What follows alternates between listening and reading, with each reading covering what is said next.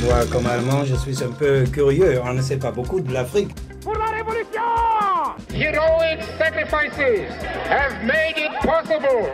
DW Afrique, 60 ans déjà, plongé dans les archives. Bonjour à toutes et à tous. Merci de nous rejoindre sur la radio internationale allemande. Nous poursuivons notre série d'éditions spéciales consacrée aux 60 ans d'existence de notre rédaction décennie par décennie. Bonjour Sandrine Blanchard. Bonjour Bob Barry. Aujourd'hui, épisode numéro 4, les années 1990.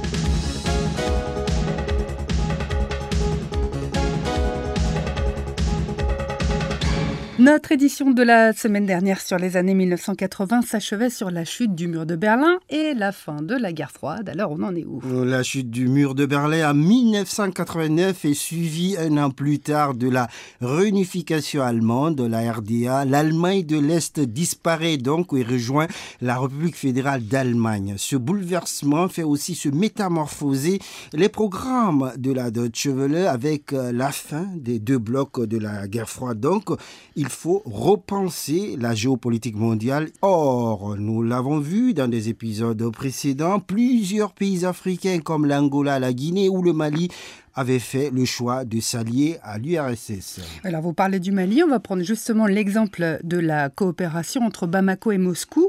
Elle a commencé dès le début des années 1960. Ça veut dire que dès son indépendance, l'ancienne colonie française se tourne vers le socialisme et conclut des accords de coopération avec l'URSS. De nombreux échanges universitaires voient le jour, les élites maliennes se forment en Union soviétique, et puis Moscou équipe aussi par exemple les forces armées maliennes. C'est ce que nous explique l'universitaire malien Issan Diaye au micro de Carole Assignon. Ce qui était remarquable à l'époque, qui explique un peu le rapprochement entre l'Union soviétique et le Mali, c'est l'option politique qu'avait prise le Mali en 60, l'option socialiste qui s'est caractérisé par un certain nombre de mesures de nationalisation, ce qui a mis le Mali en froid avec l'ancienne puissance coloniale qui était la France. Le Mali était partie prenante du mouvement des non-alignés. Et dans ce cadre-là, le Mali avait demandé donc le retrait de toutes les bases étrangères du territoire national. Et cela a fâché la France qui, en partant donc, euh, en quelque sorte, a, ramassé tout le matériel euh, militaire dans ces différentes bases. Ce qui a fait obligation pour le Mali de se tourner vers le pays le plus disponible à l'époque, qui était l'Union soviétique. La fin de la guerre froide coïncide aussi en Afrique avec ce qu'on appelle l'avènement de la démocratie et l'arrivée du multipartisme intégral. En d'autres termes, Sandrine Blanchard, les urnes sont désormais censées parler à la place des baïonnettes et des kalachnikovs. L'alternance doit désormais aussi être démocratique au lieu de se faire par le biais des coups d'État militaires. Afrique Panorama.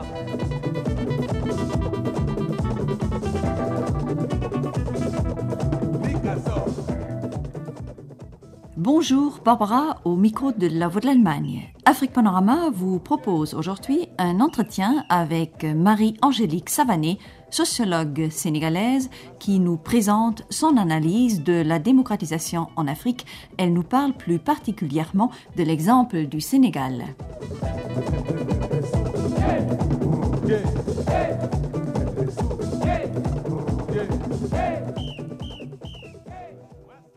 Je pense que ce qui est important, c'est qu'il y a eu un processus de rejet, mais de rejet euh, définitif et total de la plupart des régimes africains, essentiellement ceux du monde dit francophone.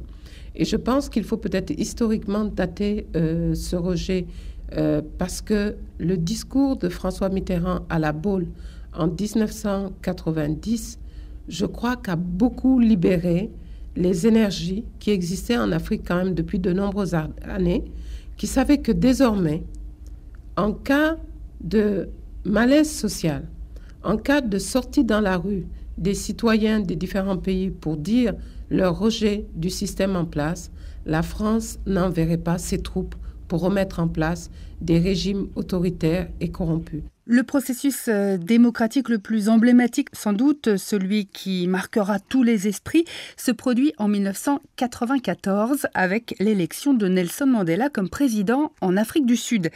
Nelson Mandela avait été libéré de prison quelques années auparavant, après 27 ans passés derrière les barreaux. Son élection comme premier président noir de l'Afrique du Sud scelle la fin du régime ségrégationniste de l'apartheid. Ce moment fort de l'histoire de l'Afrique de l'humanité, nos auditeurs ont aussi pu le vivre sur nos ondes, petit bout d'archives de la Deutsche Welle en 1990. Le point d'orgue de cet après-midi était bien entendu la conférence de presse de Nelson Mandela. Il venait de déjeuner avec le chancelier Kohl. Il a rappelé le motif essentiel de sa visite en Allemagne fédérale, persuader ses interlocuteurs de maintenir les sanctions économiques. Tout changement fait par un pays dans ce domaine sera, disait-il, contre-productif et irait contre les intérêts du peuple sud-africain, des peuples africains et ne serait pas dans l'intérêt du mouvement des non-alignés ni dans ceux des Nations Unies.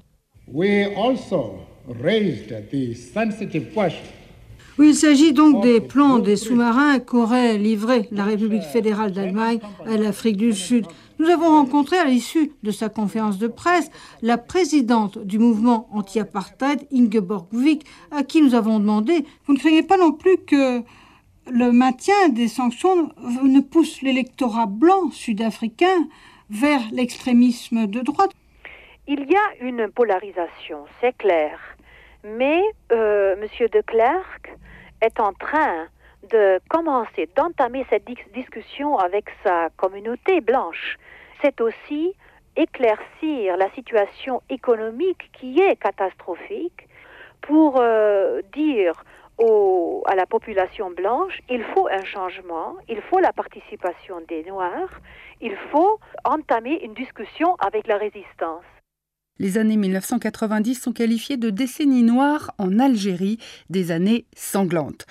En 1991, le gouvernement algérien annule avec précipitation des élections législatives parce que les études d'opinion prédisent une victoire des islamistes du fils. Alors évidemment, cette euh, manipulation politique ne plaît pas aux islamistes qui se voient voler leur victoire électorale. Le pays sombre alors dans la guerre civile. Des groupes islamistes armés comme le GIA ou l'armée islamique du salut commencent à terroriser la population. Et en dix ans, les violences ont fait des dizaines de milliers de morts au moins. Les habitants de villages entiers sont massacrés. Et en 1997, l'armée islamique du Salut signe un cessez-le-feu avec les autorités. Le GIA, lui, se déchire en lutte intestine. En 1998, une délégation d'eurodéputés se rend à Alger pour appeler à la paix et à la démocratie. Et parmi eux se trouve l'élu franco-allemand Daniel Cohn-Bendit. Il paraît, de mes discussions avec le fils, que Ali Benad serait prêt à faire une déclaration pour que ça s'arrête. Je dis dans ces conditions qu'on me donne une chance sur dix mille de savoir est-ce que c'est vrai, est-ce que oui ou non Ali Benadj est prêt à faire ces déclarations. En 1999 est élu Abdelaziz Bouteflika à la présidence de l'Algérie. Il va proposer l'amnistie contre le désarmement et la paix aux islamistes armés, mais une branche dissidente du GIA refuse cet accord et c'est là que naît le GSPC. Le groupe salafiste pour la prédication et le combat va toujours faire parler de lui. Bien plus tard, hein, dans le nord du Mali, nous y reviendrons dans un autre épisode. Et puis puisqu'on parle euh, du nord de l'Afrique, Bob, les années 1990 sont également marquées par le dossier brûlant du Sahara occidentale. Ancienne euh, colonie espagnole, ce territoire a obtenu son indépendance en 1975 et ses ressources naturelles ont rapidement intéressé la Mauritanie au sud et le Maroc au nord. En 1976, le Front Polisario proclame la République arabe saharaoui démocratique, qui n'est jusqu'à aujourd'hui pas reconnue par Rabat.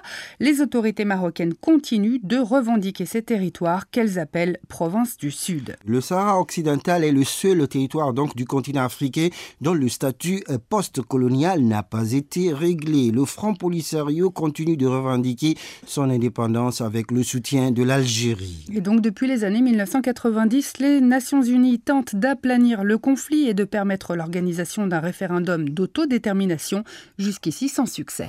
Durant les années 1990, il y a aussi la disparition de grandes figures charismatiques du continent, comme celle de Félix Houphouët-Boigny de Côte d'Ivoire en 1993.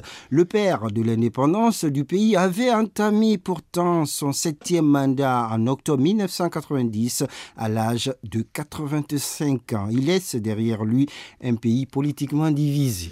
Moi-même, chef de ma famille à l'âge de 5 ans, d'une famille comme tant d'autres en Côte d'Ivoire, pratiquait avant l'arrivée des Français le sacrifice humain, j'ai pris l'engagement à 11 ans, une fois converti à la religion chrétienne, de ne jamais de ma vie faire verser une goutte de sang humain. Les rivalités politiques pour la succession d'Oufouette sont grandes.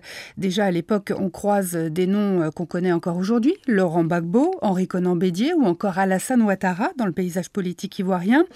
Alassane Ouattara est alors euh, imposé au poste de Premier ministre par le FMI pour éliminer cette euh, candidature d'Alassane Ouattara, dont le père vit au Burkina Faso et a pris la nationalité burkinabé.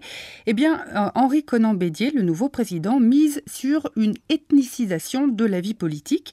Il met en avant le concept d'ivoirité qui est censé distinguer les vrais Ivoiriens, avec des tonnes de guillemets bien sûr, des autres. Cette euh, manœuvre, accompagnée d'un renforcement du pouvoir présidentiel, divise encore un peu plus la population. Et en décembre 1999, le général Robert Gueye mène un coup d'État militaire et s'installe au pouvoir avec une junte en 2000, la Côte d'Ivoire plonge donc dans la guerre civile. Et puis parmi euh, les autres événements marquants de la fin du XXe siècle, citons pêle-mêle aussi la guerre du Congo, la chute de Mobutu suivie de l'arrivée au pouvoir de Laurent Désiré Kabila en mai 1997 ou 97 comme on dit au Congo, Laurent Désiré Kabila qui va rester au pouvoir jusqu'à son assassinat en janvier 2001. Et puis, il y a aussi des guerres civiles terribles au Libéria à partir de 1999 et en Sierra Leone entre 1991 et 2002. Au Libéria, 250 000 personnes sont tuées en Sierra Leone. Le conflit fait au moins 120 000 morts et des milliers de civils mutilés. Des enfants sont engagés de force dans ces guerres comme soldats. Encore une guerre civile d'ailleurs à cette époque, celle du Burundi qui débute en octobre 1993 à la suite d'un coup d'État contre Melchior Ndadaye. Et en 1994, là, on va vivre un moment déterminant de l'histoire d'un des pays d'Afrique. 1994 est sans doute l'année la plus sombre de la décennie sur le continent. Donc, c'est celle durant laquelle se déroule le génocide rwandais qui fait au moins 800 000 morts. Écoutez Esther Wayo, sociologue et psychothérapeute rwandaise. Cette survivante du génocide a perdu de nombreux membres de sa famille. Elle témoigne ici sur notre antenne. Avec le génocide des Tutsis de 94, j'ai perdu tous mes parents, toute la famille, mais un peu mon histoire aussi. Il y avait comme une volonté d'anéantissement. Et c'est cet anéantissement qui m'a fait très peur. Et c'est contre cet anéantissement que j'ai réagi. Lorsque tu retournes là où moi j'ai grandi, là où moi j'ai vécu, mine de rien heureuse malgré la discrimination, mais il n'y a plus aucune trace palpable. Ils sont tous morts et tout a été détruit. Même les arbres chez nous, les arbres de l'enclos qui montraient où on a vécu, ils n'y sont plus. Même les arbres ont été arrachés. Fin du quatrième épisode.